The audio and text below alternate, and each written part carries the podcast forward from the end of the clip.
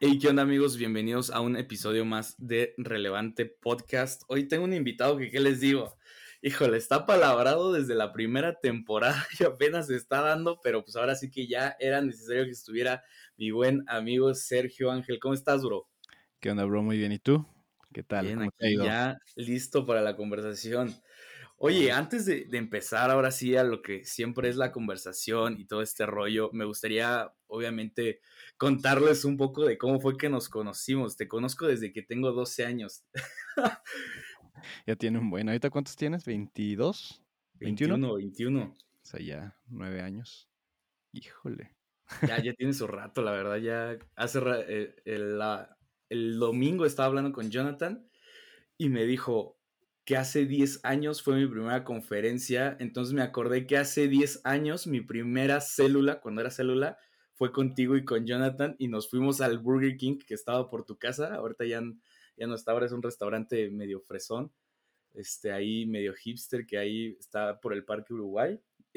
y me acordaba de todo eso y le dije, hace 10 años fue mi, primer, mi primera célula, fue contigo, fue con Jonathan y luego fue mi primera, bueno, antes era Taber, ahora ya es conferencia, entonces todo ese rollo y dije, qué locura, 10 años tan rápido. Wow, 10 años, hace 10 años, no manches, sí, ni, yo me acuerdo que estaba haciendo hace 10 años. seguramente estaba, a ver, hace 10 años, ahorita tengo 30, 20, estaba en la universidad y no me acuerdo de nada de, esa temporada. yo creo que la bloqueé ahí, ahí la bloqueé, algún trauma tuve. Pero no fue trauma. ¿eh? No fue conocerte, seguro. bueno. sí, me, acuerdo muy bien de ti, como cuando llegaste y todo, cuando empezaste a servir en la consola y me empezaste a apoyar en el audio. Eh, sí, obviamente me acuerdo mucho de eso. wow, sí, no, es una locura. Bueno, ahora sí vamos a darle al, a lo que truje chencha y es la pregunta que a todo mundo les hago. Es una pregunta sencilla, pero a veces difícil de contestar y es, ¿quién es Sergio Reina? Ok, Sergio Reina. ¿Cómo diría mi, biografía o cómo diría mi, la, introducción a un libro mío? sí, estaría bueno, ¿eh? A ver, Sergio Reina, nacido un 18 de diciembre de 1991 en la ciudad de Cancún, Quintana Roo, es un ingeniero en audio y productor musical eh, con más de 10 años, mira, justo 10 años de experiencia en el ámbito del sonido en vivo, grabación, mezcla, etcétera, etcétera. Eh, hoy en día, este, pues estoy gozando de, una nueva etapa en mi vida, estoy gozando de, mis amistades, de mi familia y pues creo fielmente que eh, algo que, bueno, que, creo es que, que tengo que dar, ahora sí que de gracia, lo que de gracia he recibido, y me encanta a mí estar compartiendo mi tiempo, mis experiencias, mi, conocimiento y pues bueno, a, todo eso este, pues le doy hoy en día. Wow. Ya, 10 años. Yo me acuerdo que igual cuando te conocías empezando, ahí andabas este, haciendo tus prácticas y todo ese rollo. Justo de, de, ahí quiero partir. ¿Cómo fue? Primero que nada, yo sé que lo has compartido en varios espacios, ya has estado en varios podcast y, has contado cómo fue el empezar en, el audio, cómo fue de que tú apoyaste igual desde chiquito en la alabanza y, eh, en, ¿cómo se llama? Sirviéndoles limonada y todo ese rollo, pero cómo fue para ti el que naciera esa, curiosidad, esa pasión por, servir, por empezar ahí en el audio? ¿Por qué no en otra área? ¿Qué fue lo que hizo que, tú te quisieras quedar en el audio y que dijeras, aquí por alguna extraña razón te llamó la atención? Mira, desde chiquito tengo fotos por ahí, creo que mi mamá, bueno, más bien mi mamá las tiene. Tengo alguna foto en una batería que era de, de mi tío Luis y seguramente ahí quedó como sembrada la, la, ¿cómo se llama? Pues las ganas de, de la música, ¿no? Realmente nunca crecí con música, aunque eh, a mi abuelo le encanta, y, bueno, obviamente sí escuchaba música, ¿no? No era como que vivía privado de eso, pero nunca en un ámbito musical, nunca crecí con familiares músicos o cantantes o que todo el tiempo trajeran este, o estuvieran enseñándome música de antes o, actual, etcétera. Eh, eso empezó hasta los nueve años y o tal vez un poquito antes ya con las conferencias o antes tabernáculos de, la, de la iglesia y obviamente veía el grupo de alabanza, etcétera, y me acercaba y los saludaba y tenía buena relación con ellos, ¿no? Pero obviamente eh, ya mi, ahora sí que la música en mí ah, fue a los nueve años cuando empecé a, apoyar al grupo de, la iglesia y a lo que dices, ¿no? Que llevarles la limonada, etcétera, y, y, los instrumentos estaban en mi casa, entonces me sentaba a pegarle de repente y ahí fue cuando quise aprender.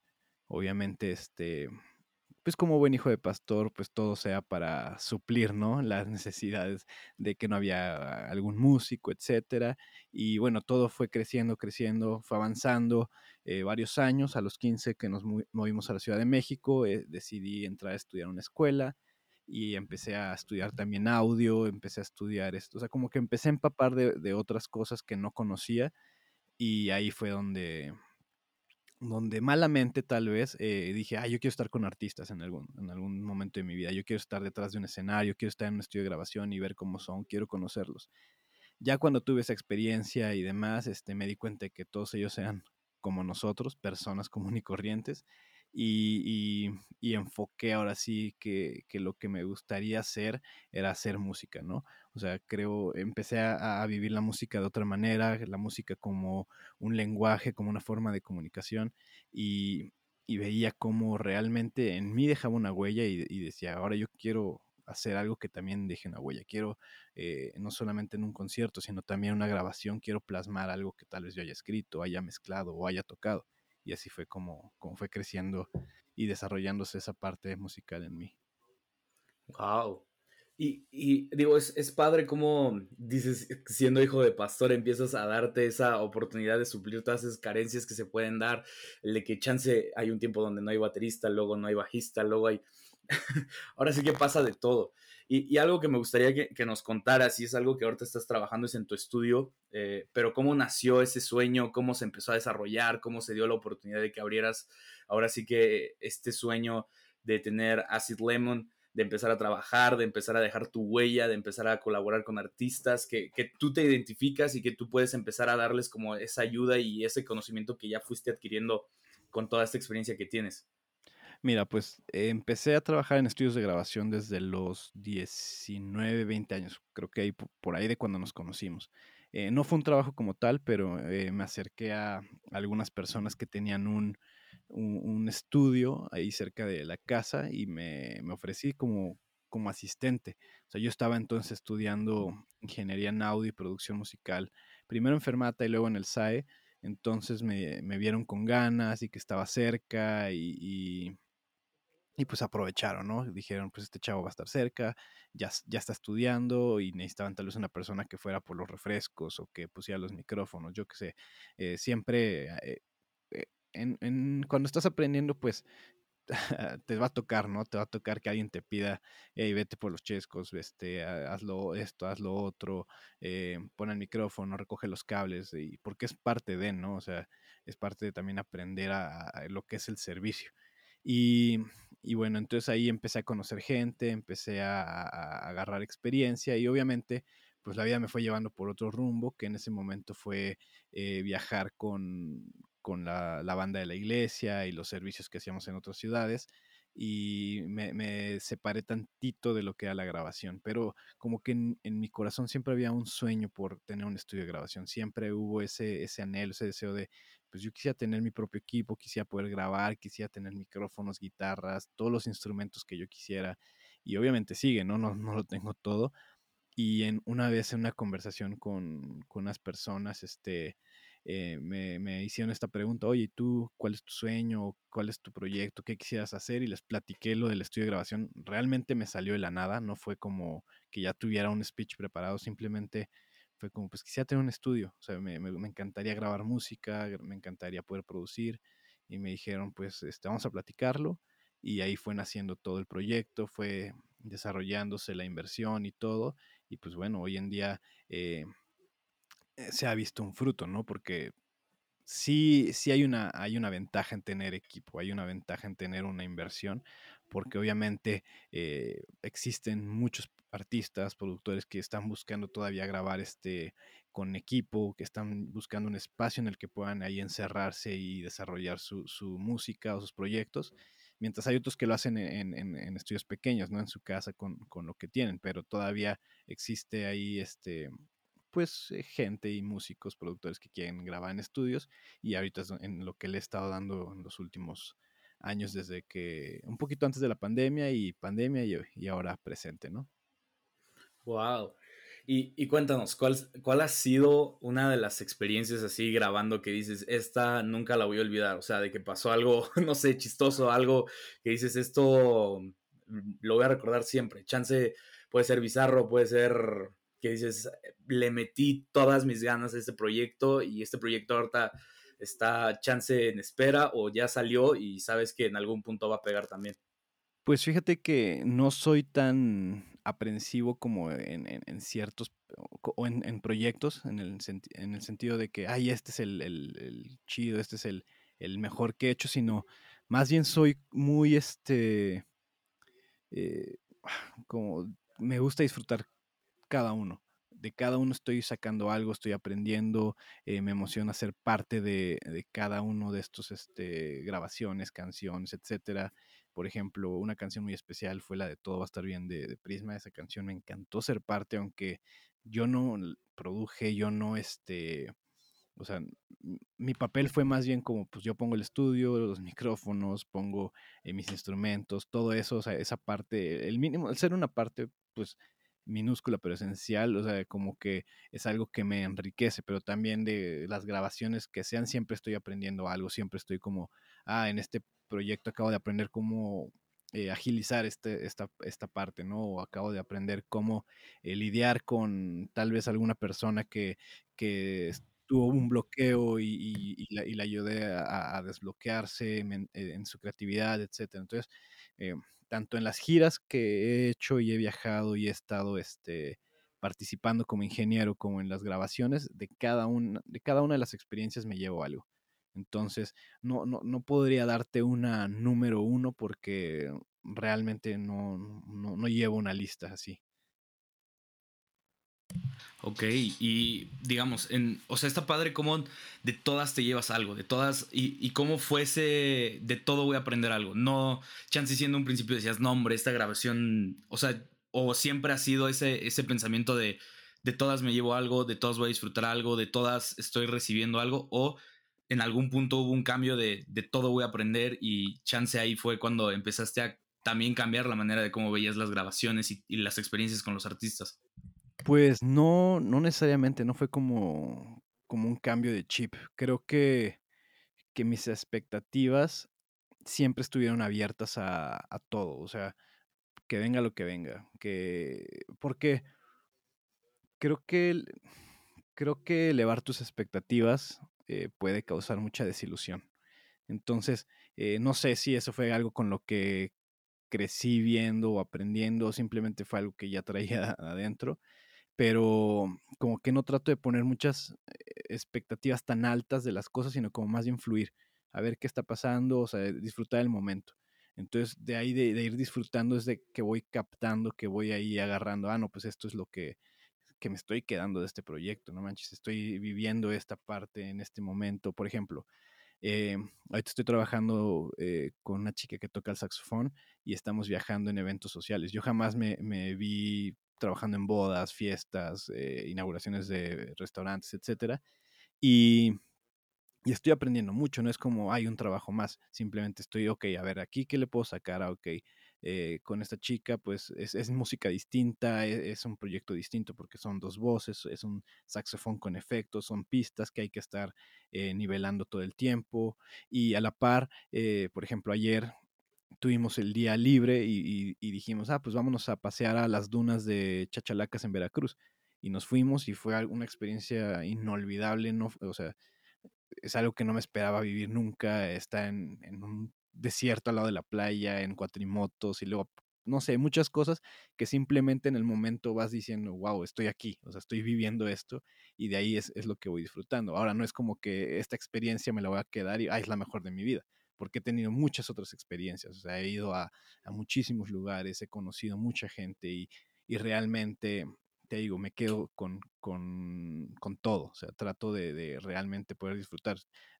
Por eso no, no, o sea, ni me acuerdo, hay, hay veces que, que gente, que, gente se me ha acercado y me dice, oye, este, ¿te acuerdas que nos conocimos en tal lugar? Y yo, bro, perdóname, o sea, no, no me acuerdo de ti.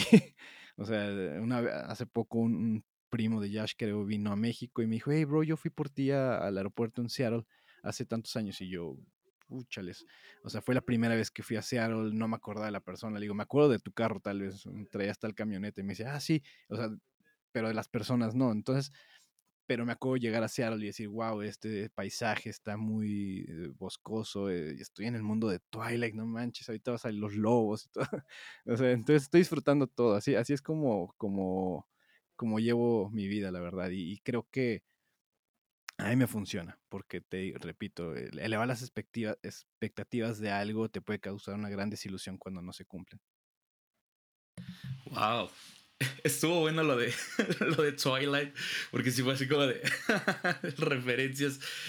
Y, digo, es, es padre cómo lo has llevado. Es padre cómo se está dando el estudio, cómo se está dando el poder desarrollarte y sobre todo, como tú dices, de todo estás aprendiendo. Me acuerdo que igual una vez me invitaste a trabajar en, con Uli, que fuimos a, que iban a presentar unos departamentos y no llegó nadie. Entonces fue como, bueno, fuimos a trabajar, día libre, muchas gracias, ya nos vamos.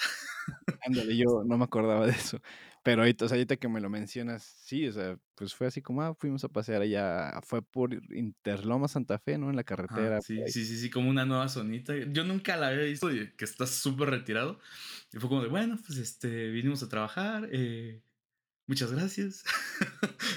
sí. sí.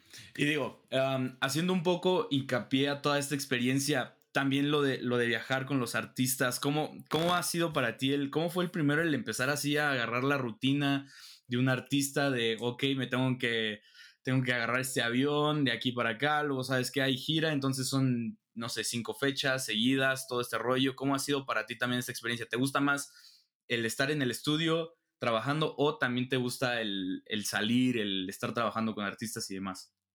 Eh, definitivamente creo que las giras para mí son una válvula de escape. Eh, la Ciudad de México me encanta, la, amo, es una ciudad increíble, con muchas oportunidades, con muchas cosas que hacer, o sea, nunca te vas a aburrir aquí, pero me cansa, o sea, de repente me cansa estar en la misma rutina, etcétera, y aunque puedo, cada quien decide en qué gasta su tiempo, en qué, qué hace, creo que eh, a la fecha los viajes han sido eh, mi escape. Eh, obviamente no creo que vaya a ser ya para siempre. Eventualmente voy a ir este, enfocándome y cambiando mi, mi, lo que estoy haciendo y quiero dedicarme más al estudio a la música. Pero los viajes, este, pues el empezar a viajar, digo, he tenido la oportunidad de viajar antes, viajes cortos en, en, el país con mi familia, etcétera y los aeropuertos siempre me han encantado, pero me acuerdo mi primer viaje con Marcos, eh, era pues llegar al aeropuerto. No, la banda no es de aquí, o sea, la banda es de Estados Unidos, yo era el único mexicano, entonces era como, ah, yo voy a llegar al aeropuerto de, de, Ciudad de México y volar a Cancún fue, fue, fue en enero del 2016 creo, y llegar y alguien pasó por mí y luego de ahí llegué al hotel y fui a comer con la banda y, o sea, como que yo iba acoplándome, ¿no? A lo que me iban diciendo, ah, pues te vemos aquí o bla, bla, bla. Entonces en cada viaje fue cambiando la dinámica o fui bien aprendiendo cómo, ah, ok, así se hace, ok, en este viaje vamos a ir, vamos a llegar todos juntos al mismo lugar y vamos a volar a tal, ¿no? O, o en este viaje, este, llegamos al, no sé, o sea, lo que te digo es, me iba acostumbrando, me iba, me iba adaptando. Y, con todas las bandas ha sido distinto. O sea, con Marcos ha sido distinto, con Evan también, eh, con En Espíritu y en Verdad también. O sea, entonces, de cada uno de, esto, de estos es ir adaptándote a, ok, te vas aprendiendo la rutina y las mañas, ¿no?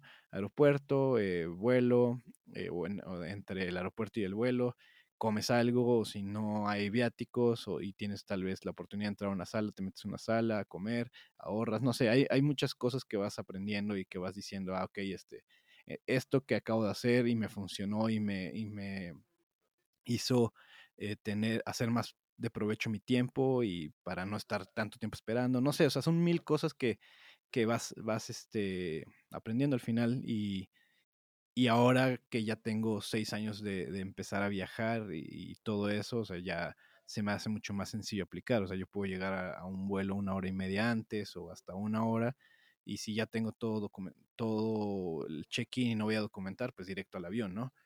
Em, entonces, te digo, son, son, son cosas que, tiene, que cada quien va aplicando conforme a lo que le va funcionando. Pero, pero así es, y obviamente también la convivencia, vas viendo, ok, esta persona es más este, reservada, esta persona es con la que puedo echar más chistes, esta persona es la que todo el tiempo eh, prefiere estar en el cuarto descansando o trabajando, entonces como que tú vas, vas midiendo también, ah, ok, y, y, y, realmente así se van armando los grupitos, los, círculos, ¿no? Los grupitos dentro de las bandas. Así ah, ok, con estas dos personas voy a salir, con estas dos personas eh, voy a sentarme a comer porque hay buena plática. O, o, en este viaje veo que todos están este, cansados, vienen de trabajar toda la semana, pues vamos a, ¿sabes qué? Vamos a descansar. Está en el cuarto, eh, tal vez platicando, en la noche vemos si, si cenamos juntos o, no, ya. Entonces vas viendo también cómo, cómo convivir con la gente. Wow. Eh, eh, digo, otra pregunta que me gustaría hacerte es, de estar haciendo la gira, como contabas, de, la banda de la iglesia, a pasar a una gira a nivel Marcus Witt, Evan, Espíritu y en verdad, que es ahora sí que no, no demeritamos, pero sí es un cambio eh, de, de, categoría, de nivel. ¿Cómo fue para ti el irte adaptando ahora el nivel de trabajo? O sea, obviamente ya sabías lo básico, lo necesario para que te incluyeran en el equipo, pero ahora sí que hay, hay un nivel y una exigencia que tienen acorde a los tiempos y para llevar un cierto nivel de, producción y demás. ¿Cómo fue para ti el, involucrarte y empezar a agarrar también ese ritmo? Pues mira, en cuanto a conocimiento, en cuanto a experiencia, la fui agarrando en, en las giras con iglesia. Ahí fui aprendiendo qué hacer, qué no hacer, cómo resolver algo, eh, el tiempo, o sea, de, ah, llegamos, chin, no está puesto esto, pues o sea, sobres, o sea, vamos a, ponernos a montar todos y a trabajar todos para sacar el evento porque hay gente esperando, etcétera. Entonces llegas a, un nivel que te exige más. Eh, si te soy sincero, la verdad, eh, ni yo me lo esperaba y, y no creo que tuviera la, el conocimiento en ese entonces para hacer lo que me llamaron a hacer pero la banda de Marcos fue increíble conmigo, me enseñaron por un año, literal, fueron pacientes y ellos fueron ahí, ah, ok, así, aquí, muévele acá, así me gusta. Entonces, eh, un año estuve así aprendiendo del, del lado del otro ingeniero de Abraham Martínez y de los músicos también, hasta que ellos me iban diciendo así, ah, ya se iban sintiendo mucho más cómodos y me fueron soltando. Y eso lo agradezco muchísimo. Este, obviamente ya el siguiente brinco que fue trabajar con Evan Craft, pues ya traía más tablas, ya traía más experiencia, ya, ya tenía el oído más desarrollado, entonces llegué y, enseguida, o sea, no, no tuvieron que esperarme a, resolver o a, aprender, más bien ya apliqué lo que ya estaba, había aprendido durante un año con Marcos y también con, con Evan Craft, pues obviamente, digo, con el espíritu y en verdad, pues fue sumar todo lo que, lo que llevaba aprendiendo y, desarrollando a lo largo de los años.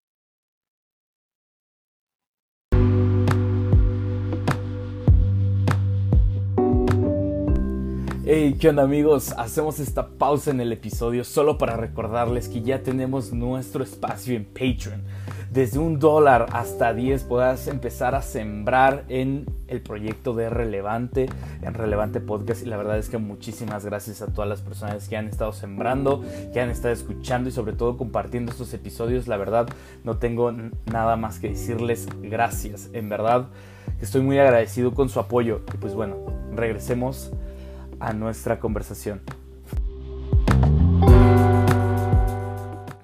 Ahora sí, ya volvemos.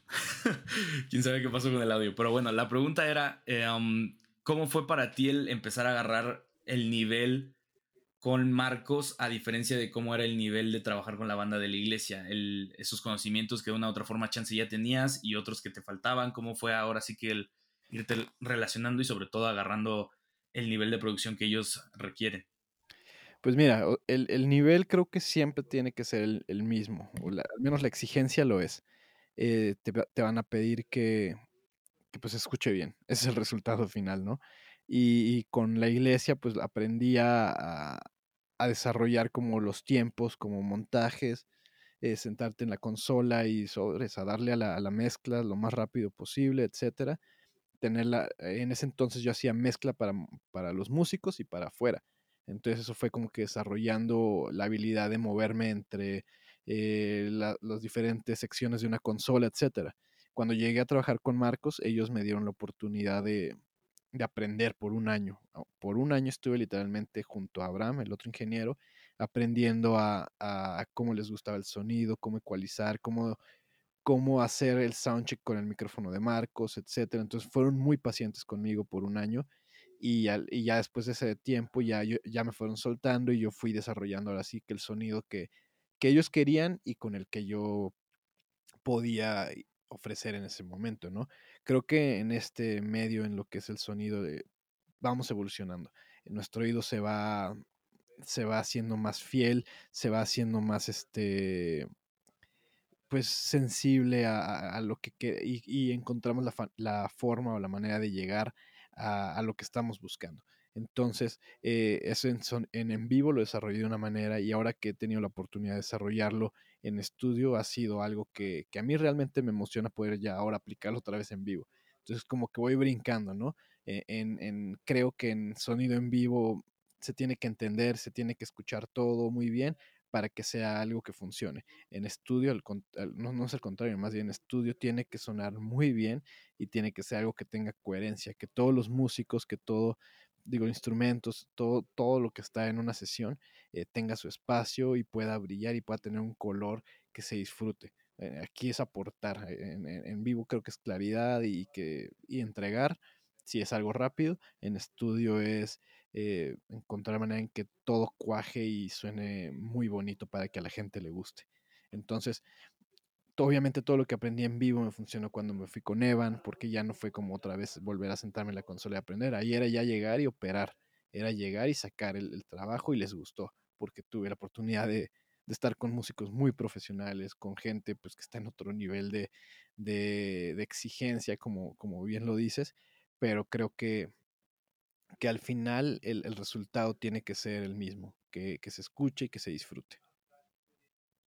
Sí, y justo me acuerdo, digo, no sé si, si, si, te acuerdas de esa experiencia, yo nunca la voy a olvidar y siempre me molestas con mi foto de Marcos, pero fue la vez que, que estuve ahí en la arena apoyando y Ajá. me acuerdo que, que, que, un cuate se, se llama Mauricio me decía que, que este ámbito es de mucha exigencia, pero que es válido el equivocarse, pero sobre todo ver la, la posibilidad de que, ok, pasó este error, pasó esta no sé, se, no se está escuchando bien o está fallando un cable o se está metiendo un ruido o algo, es ver la posibilidad de arreglarlo al momento. O que no se quede ese error, sino que ver la manera de solucionarlo. ¿Para qué? Para que, pues ahora sí que no le estás haciendo, pues, o sea, uno es tu trabajo, 100%. Sí, pero sí, también sí. es porque tú le estás entregando un producto a la gente y la gente está buscando ahora sí que recibir un buen audio, una canción que los haga conectar con Dios, etcétera, etcétera.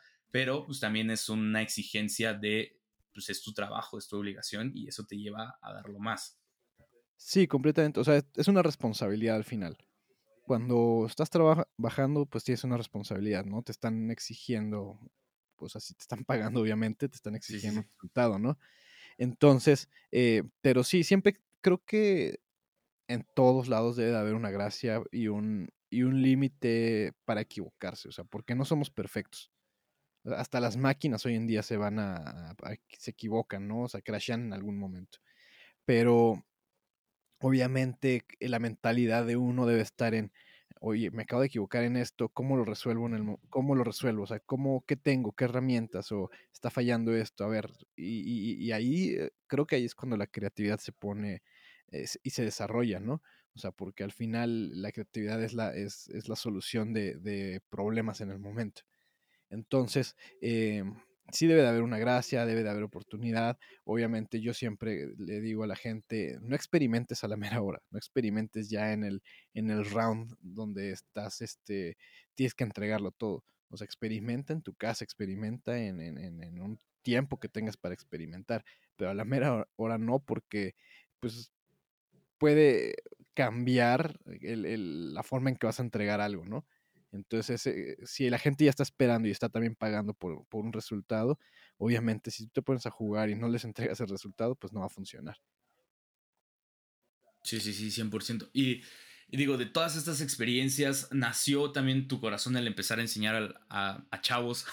Me enseñaste a mí, le enseñaste a varios chavos de la iglesia, pero también empezaste a abrir tu curso y empezaste a enseñarle a varios ingenieros que de una u otra forma han visto tu trabajo, han visto que te relacionas con Marcos, con Evan, con Espíritu. Y es cómo, cómo ha sido para ti también este proceso de, ok, voy a empezar a enseñar eh, con un poco más de gracia y un poco más de paciencia a como me tuvieron a mi paciencia para que sea un poco más fácil. Digo yo, no sé nada de audio, o sea, no sé nada de audio técnicamente, en teoría, pero es como cómo le enseñas a alguien que no sabe audio a saber lo básico de audio para poder llevar un servicio de domingo o personas que ya están, que saben ahora sí que están estudiando, están llevando, ¿cómo ha sido para ti también ese proceso de enseñarle a más personas y qué te gustaría enseñar más o qué áreas crees que de una u otra forma dices, ok, creo que esta es la buena para mí y en esto me desenvuelvo para enseñar al 100%? Pues mira, a mí me encanta estar aprendiendo todo el tiempo. Todo el tiempo estoy viendo este cómo hacer algo diferente y demás. Y creo que es muy bueno. Creo que, es importante encontrar el resultado de, de una manera distinta. Entonces, eh, lo mismo creo que pasa con, con enseñar y compartir lo que sé. No todos lo entienden igual. O sea, hay que andar buscando, hay que, o sea, por ejemplo, em, con algunos chavos ellos estaban interesados en, ah, queremos aprender de audio en vivo, cómo, y les ayudaba y les entregaba, yo desde mi experiencia, nunca como una, esto, es ley y, así se tiene que hacer, sino a mí, a mí me ha funcionado esto, la teoría dice esto, pero a mí en la práctica me ha funcionado esto. Si de alguna manera coinciden, pues qué padre, porque eso quiere decir que sí sé. Entonces, este, pero, pero vas viendo, ah, ok, este chavo lo entiende de otra forma y vas encontrando la manera de explicárselo. O sea, obviamente a me gusta platicar con la gente antes de, de, enseñarles, no llego nada más y presento lo, lo, que sé, sino a ver qué sabes tú, qué has hecho, qué te ha funcionado, eh, cuál es lo, qué es lo que te interesa aprender o dónde te sientes atorado y ahí es donde yo voy eh, eh, apoyando y reforzando lo que quiero enseñar para que lo comprendan de la manera más, este, pues que, les funcione. Al final yo le, siempre les voy a decir a todos, eh, no hay reglas en el audio, que es lo que enseño, o sea, lo que importa es que se escuche bien. Si lo que tú estás haciendo se escucha bien y funciona, tú dale.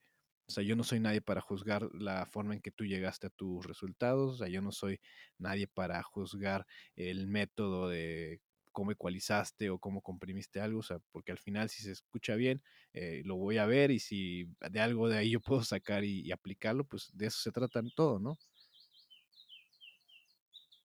Sí, 100%. Digo, ahora sí que he tenido la posibilidad de que me enseñes lo que sabes y de una u otra forma esa exigencia que que has, que, que has recibido, la has transmitido y, digo, cuando, cuando nos has estado apoyando en, en la iglesia y, y, vas y todo el rollo, siempre que vas, lo tengo que decir, digo, chin, vino Gigi. O sea, y no porque me vayas a regañar o algo, pero es como, tengo que mezclar bien, tengo que hacer las cosas bien porque si no va a llegar y, y sé que ya cuando te acercas al González como de, ok, ya, tú sabes más que yo, dale. o sea, no, no siento un regaño, obviamente, pero así es como de, hey, el Yeye pues se la sabe, entonces es como, no, le tengo que mezclar chido para que, digo, de una u otra forma siempre me dices, hey, checa esto, checa el otro, y, y, ha sido padre porque, ¿cómo? Sí, o sea, como lo que yo trato de hacer con, cuando me acerco a la consola es como, como señalar en, eh, en qué te tienes que enfocar como para que, que mejore lo que estás haciendo. O sea, no porque esté mal, no porque, no porque no sea bueno, sino simplemente, a ver, mira, ve lo que voy a hacer, o sea, y, te digo, mira, aquí súbele las voces, por ejemplo, es lo que te digo, mira, que se entienda lo que están diciendo. O sea, casi no te digo nada más, porque al final tú eres el que está en la consola y es tu responsabilidad.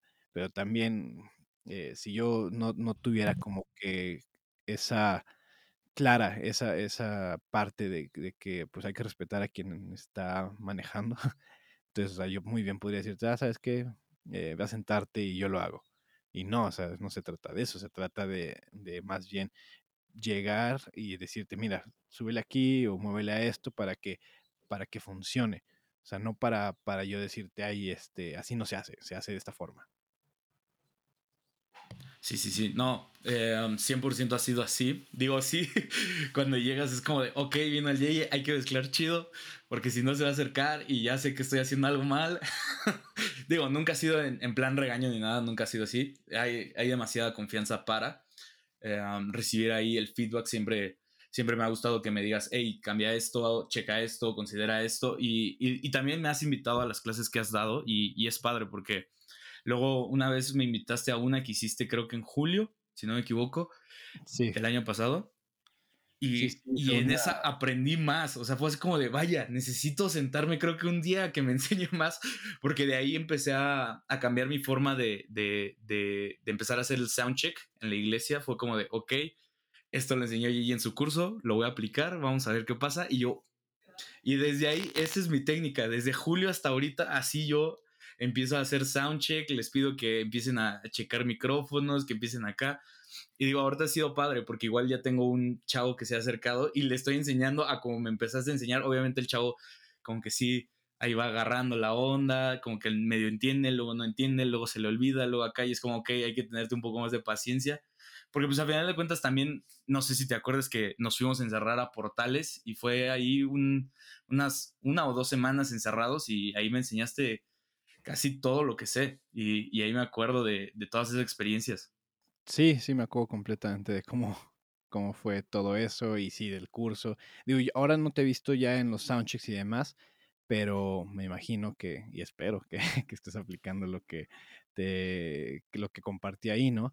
Ahora, yo, o sea, yo te digo, siempre estoy abierto a que la gente se acerque a preguntar, además nunca, nunca le voy a decir que no a alguien eh, que tiene ganas de, de aprender, ¿no? Entonces, o sea, yo también mismo estoy actualizando todo el tiempo, lo que te digo, que estoy aprendiendo aquí en, en, en estudio, por así decirlo. O sea, ya estoy ansioso por hacerlo en, vivo. Quiero ver cómo aplicar cosas que he estado experimentando en un lugar seguro para ya ver si me funciona y si funciona, pues, pues ahora dejarlo así, ¿no? Que, que, que suba un escalón la calidad del sonido que he ofrecido en, en vivo. Entonces, también tanto los procesos como todo, pues se trata de ir siempre buscando la manera de agilizarlos y mejorarlos para que funcionen, para poder aprovechar el tiempo, para mejorar el sonido y para poder también ofrecer un mejor servicio a la gente. Sí, sí, sí, 100%. Y digamos, ahorita, ¿qué, ¿qué se viene en lo personal para Sergio? Yo sé que este año, sí, fue este año, no, el año pasado, perdón, te mudaste, o fue este año, no me acuerdo. El año pasado. el año pasado, el año pasado, sí, sí, sí, perdón. El año pasado te mudaste, estás ahí con, con, tus roomies y demás, pero ¿qué se viene para Sergio en este año, los siguientes años? ¿Qué esperas en lo personal? Pues mira, lo mismo de siempre, aprender, crecer, mejorar en lo que hago. Eh, esta última temporada ha sido de aprender en lo personal, de crecimiento tanto espiritual, espiritual como, como persona. Entonces estoy pensando en, que lo que viene eh, va a ser como em, aprender a estar solo, aprender a, trabajar en un ámbito más controlado, que sea mi, mi home studio, tanto también como en el otro estudio, mejorar eh, mis mezclas, este, mis relaciones aún con mi familia, seguirlas mejorando, eh, con amistades, este, personales. Eh, por ahí viene ya una persona que me está moviendo el tapete. Entonces, o sea, o sea, como que hay, hay muchas cosas que, que, que, se vienen en mi vida que, que, estoy muy ansioso por, por disfrutar y por, como te digo, o sea, fluir, Creo que de eso trata la vida, de fluir, fluir, em, de lo que venga, pues agarrarlo y, sacar el mejor provecho. Mira, te voy a dejar una, una frase célebre con la que he vivido los últimos años y creo que la vida es como las alitas de pollo. Te comes la carne, disfrutas, o sea, lo que realmente vale la pena de una alita y tiras los huesos. Entonces, de todo lo que venga a tu vida, eh, conversaciones, relaciones, haz lo mismo, o sea, agarra lo bueno, la carnita, y desecha los huesos. Qué, qué, qué buena frase, ¿eh? esa nunca me la habías dicho, esa nunca me la... está buena, está buena. Y, y digamos, en, en, otra parte, el, ¿cómo, ¿cómo fue para ti? Sé que nos estamos yendo muy atrás, pero ¿cómo fue para ti el estar en la pandemia, el de que ya llevabas una rutina de gira, eh, grabación, luego otra vez gira, me voy dos semanas de gira, regreso, tengo unas grabaciones, tengo un fin de semana de descanso. ¿Cómo fue para ti de toda esa rutina? Regresa, bueno, quedarte en casa, ver la manera de trabajar y luego de ahí otra vez, ahorita ya está regresando esa normalidad. ¿Cómo ha sido para ti el irte adaptando? Yo sé que dices, ok, aprendo de cada temporada, pero de una u otra forma sí sentiste como un choque, sentiste que se te pararon muchos proyectos que tenías en mente, algún proyecto que, que se paró ahorita ya lo, lo, retomaste, ¿cómo ha sido para ti todo eso? Pues, pues no, no me di cuenta hasta que puse atención. A veces peco de no, de no ver, a ver, vamos a poner atención en lo que estoy, sino como, pues ahora sí que, que como el camarón que se lo lleva la corriente, a veces estoy así, me siento con mucha libertad. Llegó la pandemia y dije, ah, cool, no pasa nada, estoy con mis papás, no me falta nada, tengo comida, tengo casa, tengo todo. Eh, tengo la oportunidad de, aprender, me voy a sentar en mi computadora a, leer, a, tomar cursos, entonces lo fui, lo fui aprovechando de esa manera, o sea, como que en, cuanto llegó la pandemia sí lo hice y, lo disfruté, ya cuando empecé a ver, oye, no hay trabajo, no está entrando dinero, dije, ok, vamos a dar cursos, entonces empecé a dar cursos y, de esa manera como que fui... Eh, tratando de mover la balanza un poco más hacia mi favor y luego obviamente este pues no eran tantos cursos que vendían no era todo, todo eso y luego ya empezaba a anhelar otras cosas ya empezaba a anhelar eh, un espacio para mí o sea mudarme tener mi independencia etcétera y ahí fue cuando dije no manches ahora sí ya la pandemia me está pegando no hay trabajo y quiero hacer esto quiero lograr lo otro y pues obviamente no está entrando el, el dinero para, para, lograrlo. Entonces fue de, de moverme moverme ir buscando y, y bueno al final eh, también la mano de Dios siempre ha estado en, mi vida, creo fielmente eso, o sea, eh, he tenido una gracia muy buena con Dios y, Él siempre ha suplido, Él siempre me ha apoyado, eh, he sentido su mano siempre, toda temporada. Entonces, al final, o sea, tomé la decisión de mudarme y no me ha faltado nada en los últimos meses. O sea, creo que la mano de Dios siempre ha estado. ahorita viene otra temporada en la que me toca eh, pagar más de renta, ahora sí, la renta completa, etcétera. Y, no estoy nervioso, estoy ansioso porque sé que puedo, tengo la capacidad, tengo manos, tengo pies, tengo gozo en todo mi ser. ya lo que ha hecho Dios. este, pero, o sea, sé, sé que puedo hacerlo. Nada más es cuestión de, a ver, vamos a ponernos en la mesa, ok, necesito hacer esto, necesito lograr esto, proyectos, proyectos, voy a sacrificar esto. Entonces, o sea, al final no sé si gozo de una capacidad de solucionar problemas a la mera hora y bajo presión o aparte de, de, lo que te digo, la mano de Dios que siempre está, pero creo que, que quien quiere puede. Eso es algo con lo que digo también. Quien quiere puede hacerlo. Entonces, eh, pues vivo con eso y, realmente, o sea, tengo como que muchas ideas en la cabeza y muchas, este, ¿cómo se dice? Pues sí, o sea, les quisiera decir mantras, o sea, pero, o sea, creo fielmente que la Biblia dice, hágase conforme a tu fe, y si mi fe es que quien quiere puede, puedo hacerlo, o sea, ¿por qué? Porque todo lo puede Cristo que me fortalece, y también, o sea, creo que, creo en muchas cosas que al final como que van sumando mi vida y van permitiéndome que se den las cosas. Sí, sí, sí. Y me gustaría dejar un poco de lado la parte artística, profesional y, entrar a esta parte de los mantras, de estos pensamientos y sobre todo de tu fe. ¿Cómo fue? Em, has pasado momentos difíciles, has pasado momentos donde chance no la estabas pasando en lo personal bien, chance un, un cuadro de depresión, algo de soledad, ¿Cómo fue para ti pasar estas temporadas para estar hoy con este pensamiento de sé que puedo, sé que tengo la capacidad, como dices, tengo dos, dos manos, dos pies, y sé que puedo partir de pagar una renta solo, independizarme 100%, ya no tener roomies, a voy a empezar a vivir una nueva etapa en mi vida que me emociona, que me lleva, pero cómo fuese detrás de prepararte emocionalmente, espiritualmente, personalmente, porque al final de cuentas debió de haber pasado un momento difícil que te formó para hoy poder decir de que estoy listo para llevar esta nueva etapa que es estar 100% solo.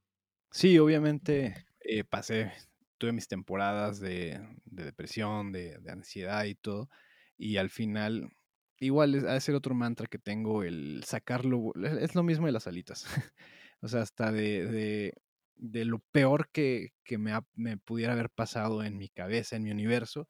O sea, es, saca lo mejor. Si tuve una ruptura hace años y, me dolió mucho y sufrí mucho, o sea, ¿qué fue lo mejor? A ver, ¿cómo mejoro como persona para no volver a pasar algo así? ¿Cómo, qué tengo que resolver para que no, no, no me vuelvan a lastimar o no yo no vuelva a lastimar a una persona? ¿Qué, qué, qué puedo mejorar? Eh, o qué no estaba haciendo en ese entonces, tal vez yo no estaba buscando a Dios como ahora lo busco, yo no estaba teniendo una relación, no estaba leyendo, no estaba eh, empapándome de, pues de su palabra, de, no sé, de mil cosas, ¿no? De, una relación al final con Dios. Y obviamente eso lo empecé a aplicar hoy en día y eso hoy en día eh, trato de que, aunque sea la fuerza, hacerlo, o sea, tener ahí mis cinco minutos de leer la palabra, de aprender algo nuevo, de meditarlo. Y si siento que, que algo me está empezando a mover, a afectar, pues a ver, pausar todo, calmarme, leer algo que, me calme, escuchar alguna música, orar. O sea, hay muchas cosas que, que, puedo hacer hoy en día y que las aplico. Entonces, mm, al final es, lo mismo, regresamos a, ir sacando lo mejor de, cada cosa. Entonces, eh, de cada temporada, pues, ok, tengo que mejorar esto como persona, tengo que mejorar esto espiritualmente, esto con Dios, tengo que mejorar esto con mi familia, esto con mis amigos, y, cada temporada que va llegando, cada día que va llegando, o sea, ser consciente de, a ver, este, ahorita ya estoy a punto de cometer tal vez el mismo error, a ver, tengo la oportunidad de no volver a hacer, de no volver a, cometerlo eh, igual o de esta forma, ¿no? Eh, ¿Cómo lo evito? ¿Cómo lo resuelvo? ¿Cómo mejor? Entonces, ser consciente de eso y, tomarme las pausas para, para, pues para resolverlo y pensarlo bien. Sí, sí, sí, 100%. Y, y algo que me gustaría preguntarte es, has mencionado mucho a tu familia, has mencionado no solo a tus amistades, no solo con las personas que convives, sino a tu familia en general. ¿Cómo ha sido para ti o qué significa para ti, mejor dicho, tu familia, el, tu círculo cercano que dices, esta es mi familia? Eh, como lo diría el gran poeta Toreto. no, este, no, pues mi, familia, pues es, la gente más cercana que tengo. Es la gente con la que he convivido más años, que, existe un amor, pues, que no, se puede repetir en ningún otro lado, ¿no? Em, últimamente, por ejemplo, he, llegado hasta la decisión de que que mi familia debe ser la, la, gente con la que más confianza tengo. O sea, no, no, les debo de esconder nada a ellos, no les debo de, de, o sea, ¿por qué lo haría, no? Si ellos me, supuestamente me, me aman tal y como soy, em, o sea, ¿por qué habría yo de esconderles algo, de ocultarles algo? Entonces, o sea, he, he, trabajado mucho en eso últimamente y estoy esforzándome porque, porque mi familia realmente se acercan a mí. Entonces, ahorita eh, ah, puse a mis papás en Close Friends, en mis Close Friends de Instagram. O sea, tenía muchas semanas pensando en eso. O sea, o sea, ¿cómo puedo llegar a esa confianza con mis papás de que realmente no les esconda nada? O sea, ¿por qué en Close Friends debería de hacer algo que mis papás no pueden ver?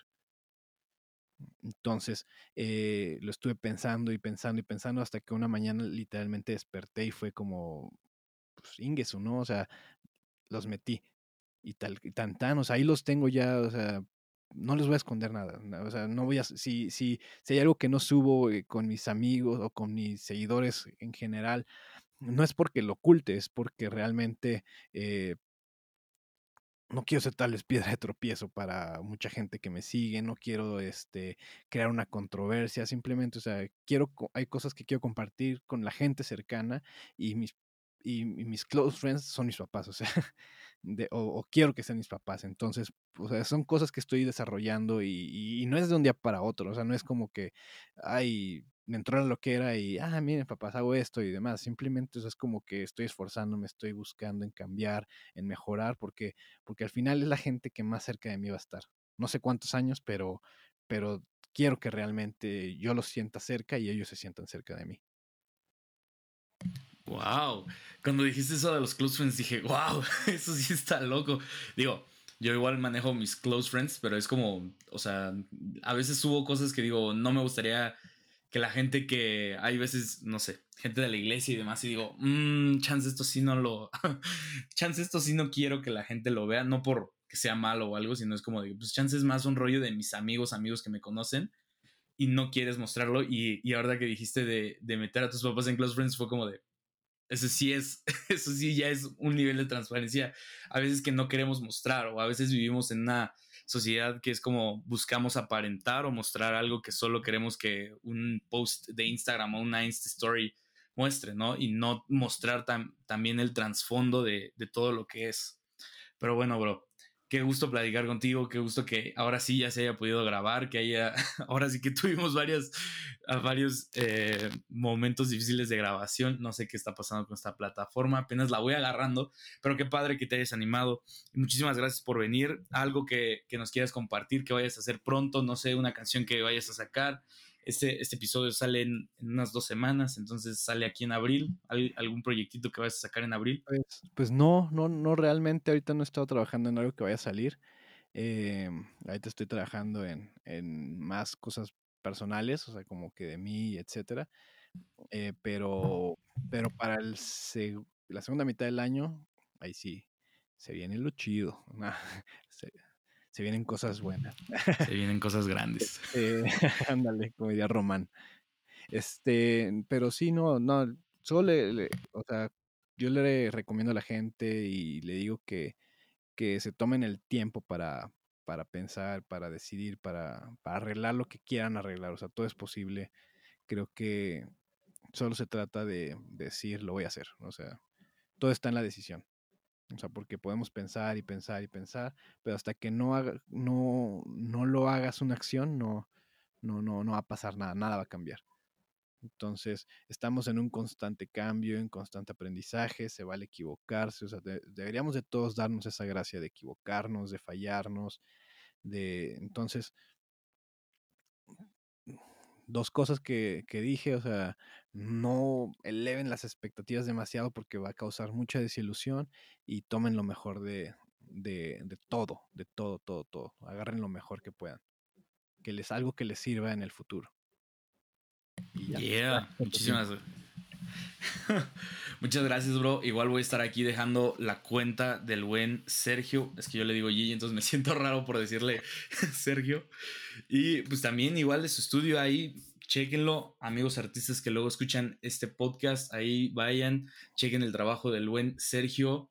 Denle un follow, dígale, hey, dame un descuento en tus cursos, te escuché en relevante, un descuento de amigos y familia del 0%, como luego bromeo. Y, pues bueno, amigos, qué gusto que, hayan llegado a esta parte del episodio. Espero que lo hayan disfrutado mucho. Yo, la verdad, aprendí demasiado del buen Sergio, otra vez, el buen Yeye para los amigos. Y pues bueno, él soy un Inge, él soy un Inge, marca registrada. Este, y bueno, espero que estén disfrutando este nuevo, este, esta nueva temporada, estos nuevos formatos, esta nueva forma de estar platicando. Y pues bueno, nos vemos en un siguiente episodio. Come on.